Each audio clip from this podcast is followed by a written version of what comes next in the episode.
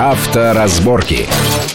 Итак, мы продолжаем нашу большую автомобильную программу и во второй части обсуждаем, ну, наверное, главную тему, которая всех волнует последние несколько недель в Москве, в центральном регионе, а, в других больших городах. Это проблема парковщиков, эвакуаторов и так далее. И вот судя по тому, что происходило в конце минувшей недели, похоже, что власти осознали, что э, надо как-то навести порядок в этом деле. Понятно, нужно освобождать э, дороги от неправильно припаркованных автомобилей, но не надо при этом пускаться на какие-то странные вещи, которые вызывают, э, мягко говоря, говоря, недоумение широких народных масс. Э, и вот, значит, была пресс-конференция в конце минувшей недели руководителя ведомства, который непосредственно руководит этими эвакуаторами. Э, там было подтверждено, что действительно пока машина эвакуатора с погруженной у нее, на нее машине злодея не, двиг... не двинулась, машину должны отдать при проявлении водителя. Кроме того, было обещано пустить общественный транспорт от мест наиболее массовых нарушений к местам э, штрафстоян стоянки, сделать штраф стоянки там комфортные условия, и чтобы время выдачи оштрафованного захваченного автомобиля не превышало 30 минут.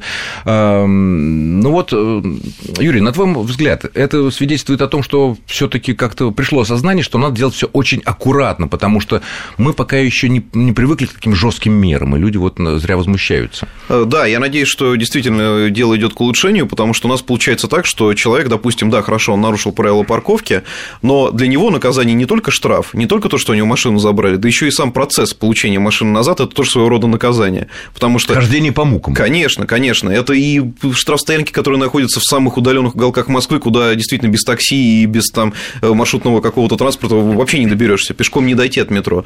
Это процедуры получения машины со всеми этими там протоколами, выписками, оплатами и так далее. Все это нельзя решить мгновенно, да, это требуется, ну, фактически один день человек теряет в любом случае, как бы ему там хорошо не повезло. А, поэтому я считаю, считаю, что все-таки принципиальное решение должно быть такое. Человек нарушил, наказание для него штраф, да, машину увезли, потому что ну, ее нельзя здесь оставлять, она мешает проезду.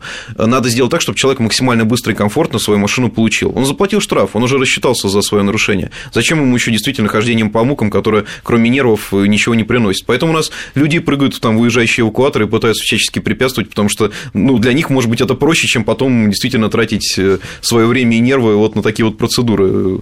Это верно. Но, кстати говоря, этой темой уже в течение, в течение двух недель э, заинтересовались в Госдуме, всевозможные законопроекты из разных фракций.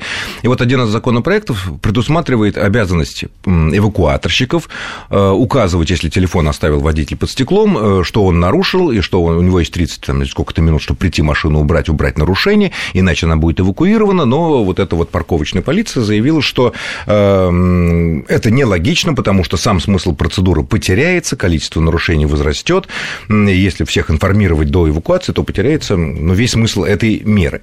А, но мне кажется, тут вопрос в том, в конечной цели. Да? Если мы хотим освободить, то мы звоним в ну, дорогу от э, неправильно припаркованного автомобиля, мы звоним водителю, он прибегает и машину убирает. Или Другой вариант. Вот на твой взгляд, как логично вот было бы звонить и предупреждать, уберите, давать шанс водителю? Да, мне как водителю, хотя, естественно, стараюсь не нарушать, было бы это приятно, да, если бы я вдруг как-то вот несознательно, случайно оставил машину в неположенном месте, чтобы мне все таки позвонили, предупредили, как-то уведомили о том, что меня собираются эвакуировать. Безусловно, это приятно. Но при этом я прекрасно понимаю власти, опять же, которые даже не из вредности, а из-за затрат времени. То есть это надо человеку позвонить, дозвониться. Я думаю, что эта мера законодательная... А еще 30 минут или сколько Конечно, там ждать? Еще, еще сколько-то ждать. Я думаю, что законодательно она прописана не будет, но, возможно, эвакуаторщикам дадут, э, скажем так, негласное указание все таки по возможности пытаться связаться с владельцем. Также было, ну, некоторое время назад, это, опять же, не афишируется, но неофициально, э, когда гаишник, допустим, должен был... Ну, человек дома забыл документы, и дальше он не может ехать. Его гаишник остановил, говорит, все, сейчас машину везем на штрафстоянку. Э, в Москве негласно давали, по-моему, два или три часа на то, чтобы человек мог съездить и забрать, привезти из дома документы. Как сам? Сам съездить на своей машине без нет, документов? Нет, нет, конечно, или ему подвезли, то есть до приезда эвакуатора. То есть гаишник говорил, хорошо, вот я, у меня здесь пост, я стою здесь, да, там регулирую движение или что-то еще. Машина стоит, ну вот есть тебе там какой-то вот запас времени. Угу. То есть это не сразу прям звонок эвакуатору, он приезжает, забирает. Либо, либо, либо кто-то привозит, да, либо это указание было такси. негласное. Оно угу. было, но оно нигде не афишировалось, и в а официальных документах. Есть? А, вот я не знаю, как сейчас с этим будет обстоять дело.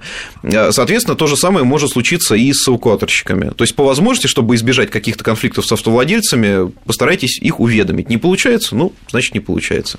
Я думаю, что будет так. Понятно. Ну что ж, будем следить за развитием этой достаточно интересной истории, комплекса истории, который, конечно, всем, всех привлекает внимание. Еще одна интересная тема, которая касается, правда, не так уж много народу, но, тем не менее, армия наших автомобилистов все время постоянно пополняется, наверное, к сожалению, потому что мы видим, что ездить все сложнее и сложнее. А, в конце минувшей недели ГАИ, наконец, выпустила специальную бумагу, специальный документ, который конкретно расписывает правила проведения экзаменов на получение водительских прав, и они вступают в силу буквально вот с 5 ноября. Э, главный такой момент, э, который мне показался, это то, что сдавать экзамен теперь можно в любом подразделении ГАИ без привязки к месту жительства и места регистрации. То есть главное, чтобы ты был гражданин России, потому что для иностранцев там действительно э, немножко другие вещи. Ну, иностранцы нас не так много слушают, поэтому мы про них говорить не будем. А, вот на твой взгляд, не будет ли скапливаться в, очеред... в каких-то региональных подразделениях ГАИ больше народу, потому что там считается, что там люди честные работают, там можно без взятки сдать и так далее, и так далее. Или это, в принципе, уже какие-то легенды не свежие?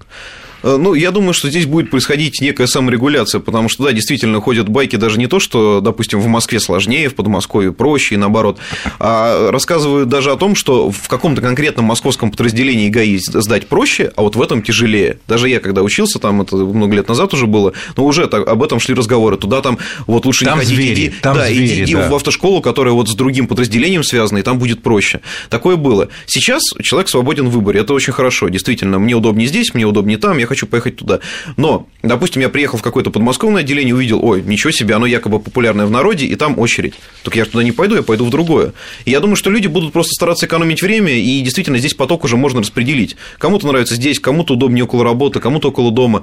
Э, и я думаю, что люди будут учитывать, скорее всего, вот какие-то свои временные в основном затраты, а не там, где гаишники злее или наоборот там добрее. Хотя э, с появлением средств видеофиксации у нас же пытаются экзамен сделать максимально беспристрастным. В конце концов, в любом случае влияние инспектора как таковое, оно будет минимизировано в любом а случае. А видеофиксация сейчас уже обязательно, да, я так понимаю, по всем новым правилам, и снаружи машину снимают, изнутри или как? А, да, да, и более того, сейчас, э, ну, во всяком случае, пытаются вести автоматизированные автодромы, да, где нет споров о том, кто, не знаю, человек пересек он стоп-линию, не пересек, сбил он конус или нет, где фиксируют все датчики. Не инспектор, который сидит в машине и говорит, ну, не сдал или штрафной балл получил, а именно автоматика.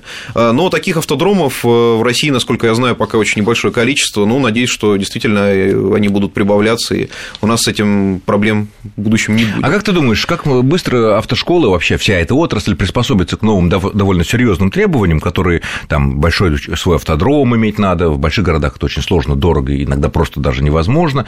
Э, но вот по ситуации на конец недели в э, Москве действовало лицензированных ГАИ, там всего около 10 школ, и 80 были в процессе регистрации, а всего их было там раньше несколько сотен. На твой взгляд, во-первых, как быстро это произойдет, и насколько это может в итоге повысить стоимость обучения?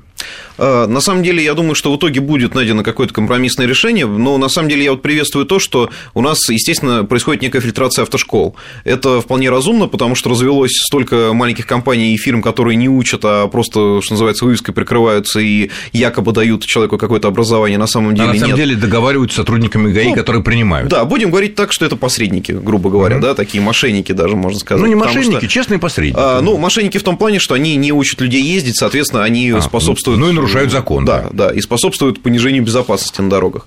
Это факт этот радует. Но то, что в Москве сейчас действует действительно меньше 10 автошкол, которые удовлетворяют новым требованиям, это явно недостаточно.